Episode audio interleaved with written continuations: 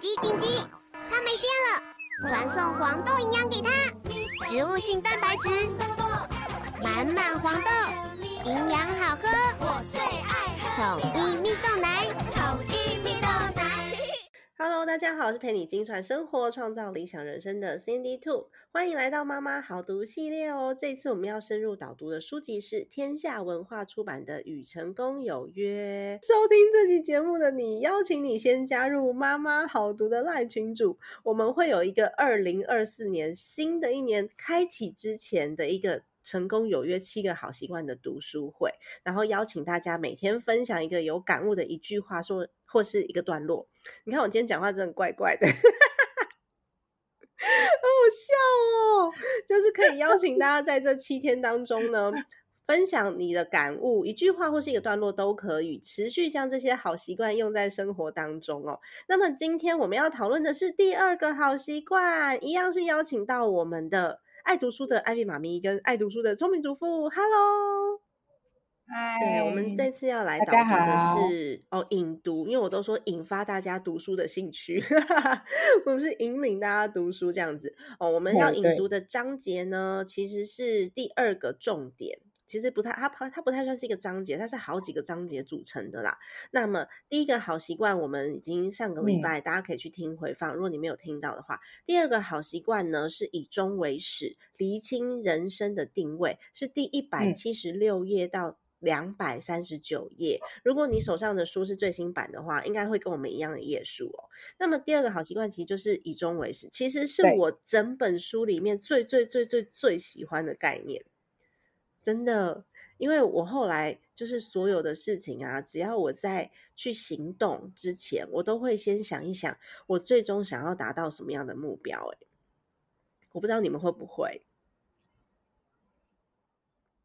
嗯，其实其实不止不只是你哦，我不知道，可能有些有些人并不并没呃，可能并并并没有在那个。像像我一样是那个职业妇女，因为像我在上班的时候啊，因为我是做行销相关的嘛，其实我们在写行销计划的时候，其实行销计划的那个章节里面啊，通常第一章节除了你的行销的发想之外，它通常一定会有一个一个章节是要写目的，嗯，任何你的计划目的是什么？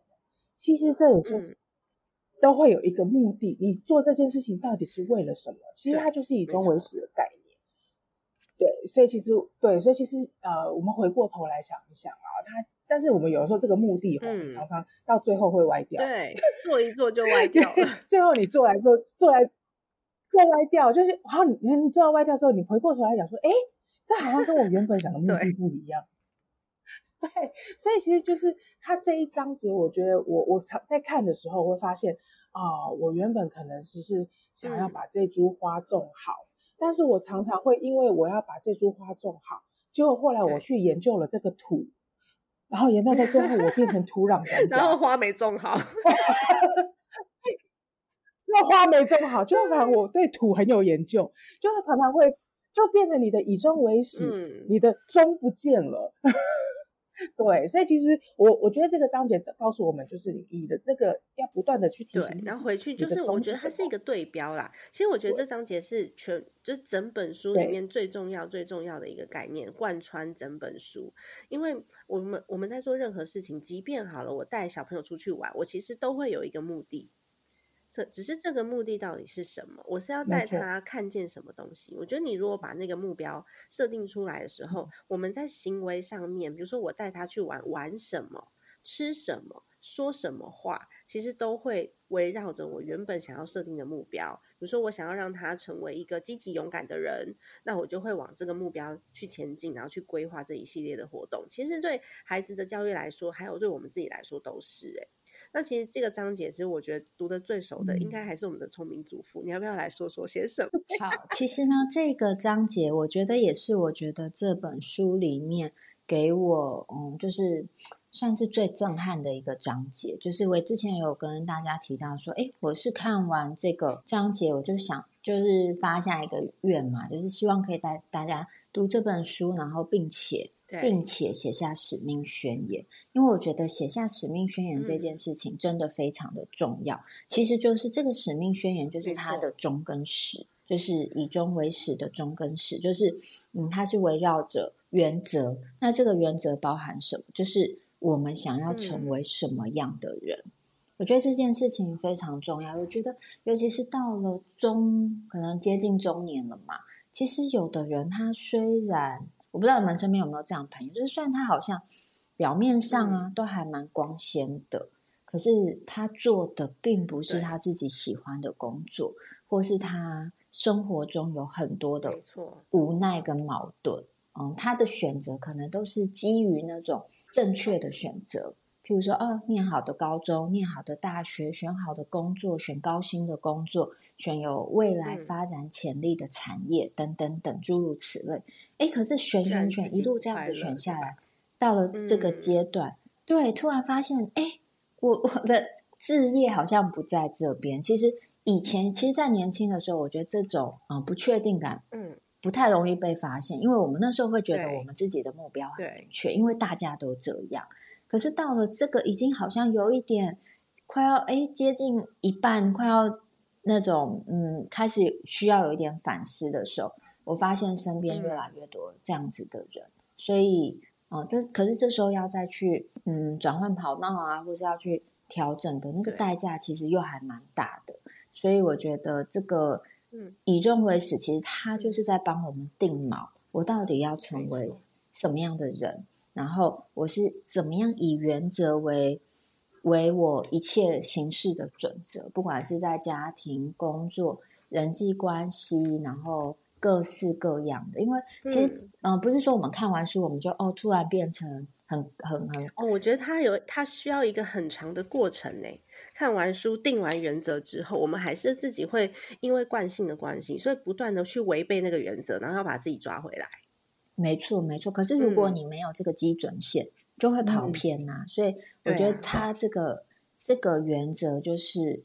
嗯，就是中跟始吧，就是它最核心的就是你到底要想要成为什么样的人，然后现在的你是不是你想要成为的样子，至少是在半路上。嗯，或至至少有一个，呃，有一个有有一个方向正确的感觉。对啊，那对你们来说最重要的一个原则是什么啊？你自己设定出来的？我吗？以我以我以我来说，对对对。哦，其实因为我的，我觉得它好像很难，我有点难说最重要的。但是我譬如说以我来说，我就会知道说，家庭是我的排序的第一，然后。嗯，还有我的嗯善意，就是我希望我是用我的善意去面对任何每一件我遇到的事情跟人。就是我觉得，如果说是以原则来说的话，我就是其实没有一个嗯很，其实原则有时候说起来很空泛，可是当你遇到冲突的时候，原则会嗯变成一个很核心的概念。所以以我来说，我就会我的我的其中的一个原则就是我会希望。我觉得也是一个很重要原则，就是我会希望不管做任何事都是出于善意。对，善意我觉得是。那像我自己啦，我会我会时不时，因为我是一个我是一个很常常自自自我反省的人，然后也常常会问一些很奇怪问题的人，所以我时不时会常常会会问自己说：，哎，我这么努力工作是为了什么？然后不然的话，就是我也会常常问说：，嗯，我花这么多力气跟这么多时间。做这件事情是为了什么？我是不是有更好的方法可以让自己省力一点，或者是说，我会回回过头来是说，那如果我轻松一点的话，可以是不是也可以达到我原本的目的？我我是会用这样子的方式去呃检核自己，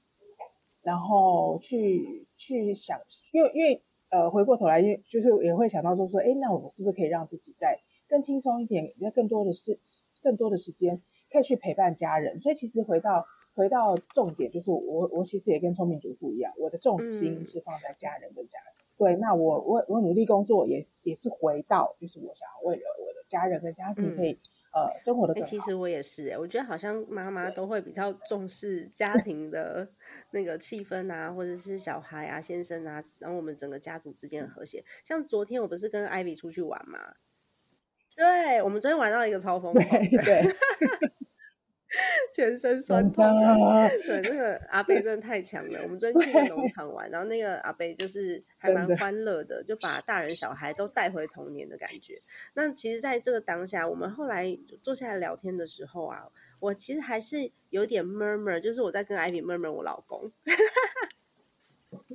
对，我就要跟他讲这件事，因为我老公真的很喜欢碎碎念，那就什么事情都可以碎碎念，然后一直到我，其实我很受不了，我就会有一点，我会吸收到他给我的那个能量。可是坦白说，我已经不太会吸收别人的负面能量了，只有只有我非常非常非常在意的人，我才会把它吸进去。对我太在意他，所以那时候艾薇就有提醒到我一点，我应该要先调整我自己。后来我发现啊，的确，就是我们再回到自己的使命宣言里面，我其实是我的使命宣言里面有一项是希望我的家庭核心是欢乐的。但是呢，我在我在就是嗯，在对老公这些就是碎碎念的那个感受度上面，就违背了这一条家庭宪法的使命宣言，就是他他就变成不欢乐了。所以我就要再次再回到回过头来去调整我自己，所以我们家庭是一个很欢乐的 家庭，这件事情是核心，是很重点的。嗯，对啊，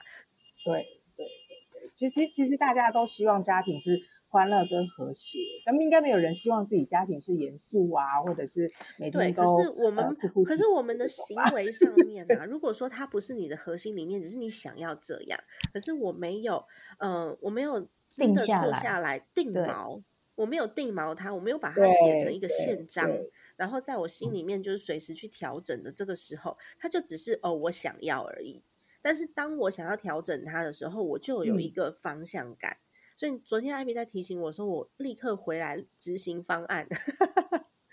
以后 真的立刻执行方案，就是以后我遇到这个状况，我需要怎么样去做应对？这就是我的执行方案，去去对标我自己。就以后他如果我老公来跟我讲说什么呃洗碗的事情啊，什么什么折衣服的事情啊，因为我们标准不一样嘛，有的时候是折的形状不一样，他可以念哦。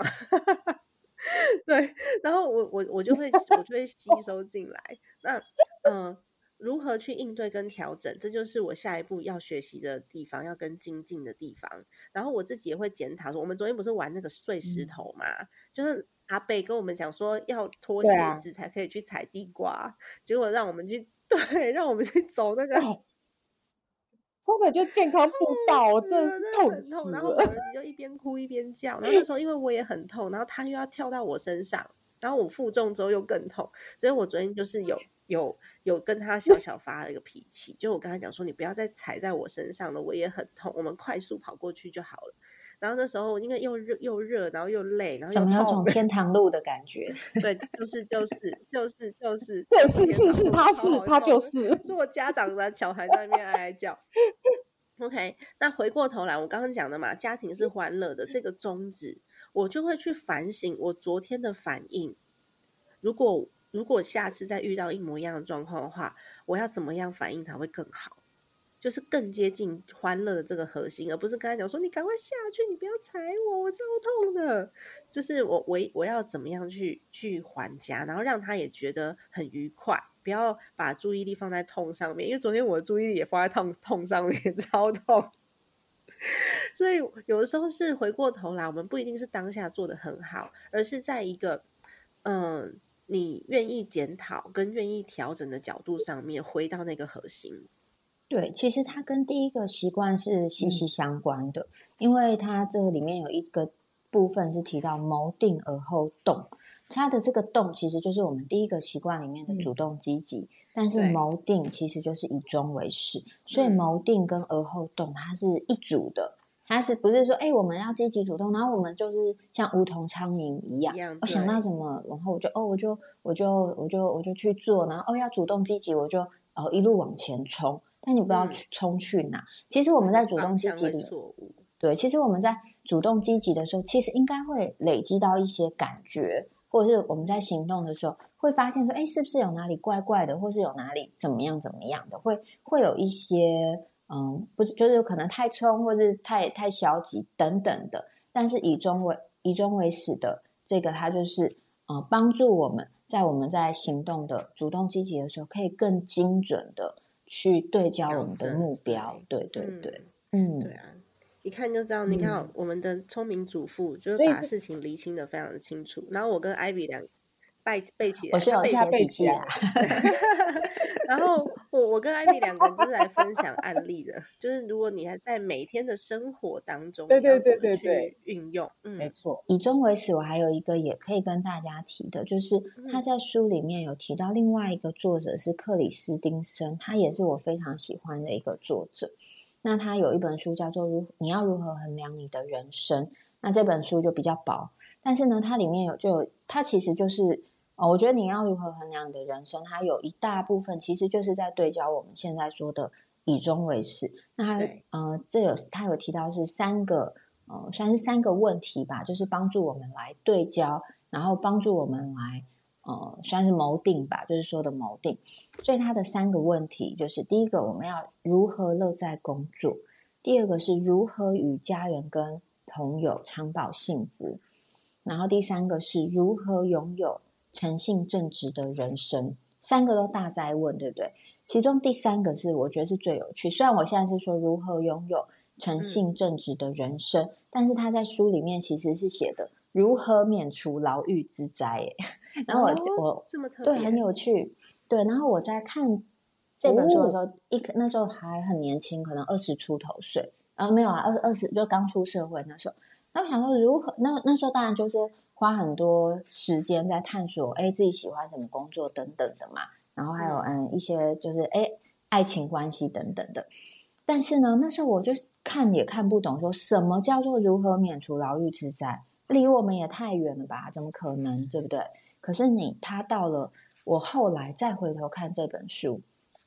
我发现哇，这个其实是非常非常重要的一个核心。他我我把它翻译成如何拥有诚信正直的人生，可是他在书里面其实很大的篇章是写如何免免除牢狱之灾，是因为他那个克里斯汀森他也是在嗯很多高管高就是高级企业里面就是做顾问啊，甚至是那种导师啊，就是他的地位是非常高的。然后嗯，他遇到了也是非常顶尖 top 的人，但是。甚至他身边啊，他以前的同学，就他接触的都是非常高端的精英人士，就对了。可是呢，其中有一些人不快乐，这是其一。但是其中有一些人最后就是陷入了嗯牢狱之灾，而且可能在他的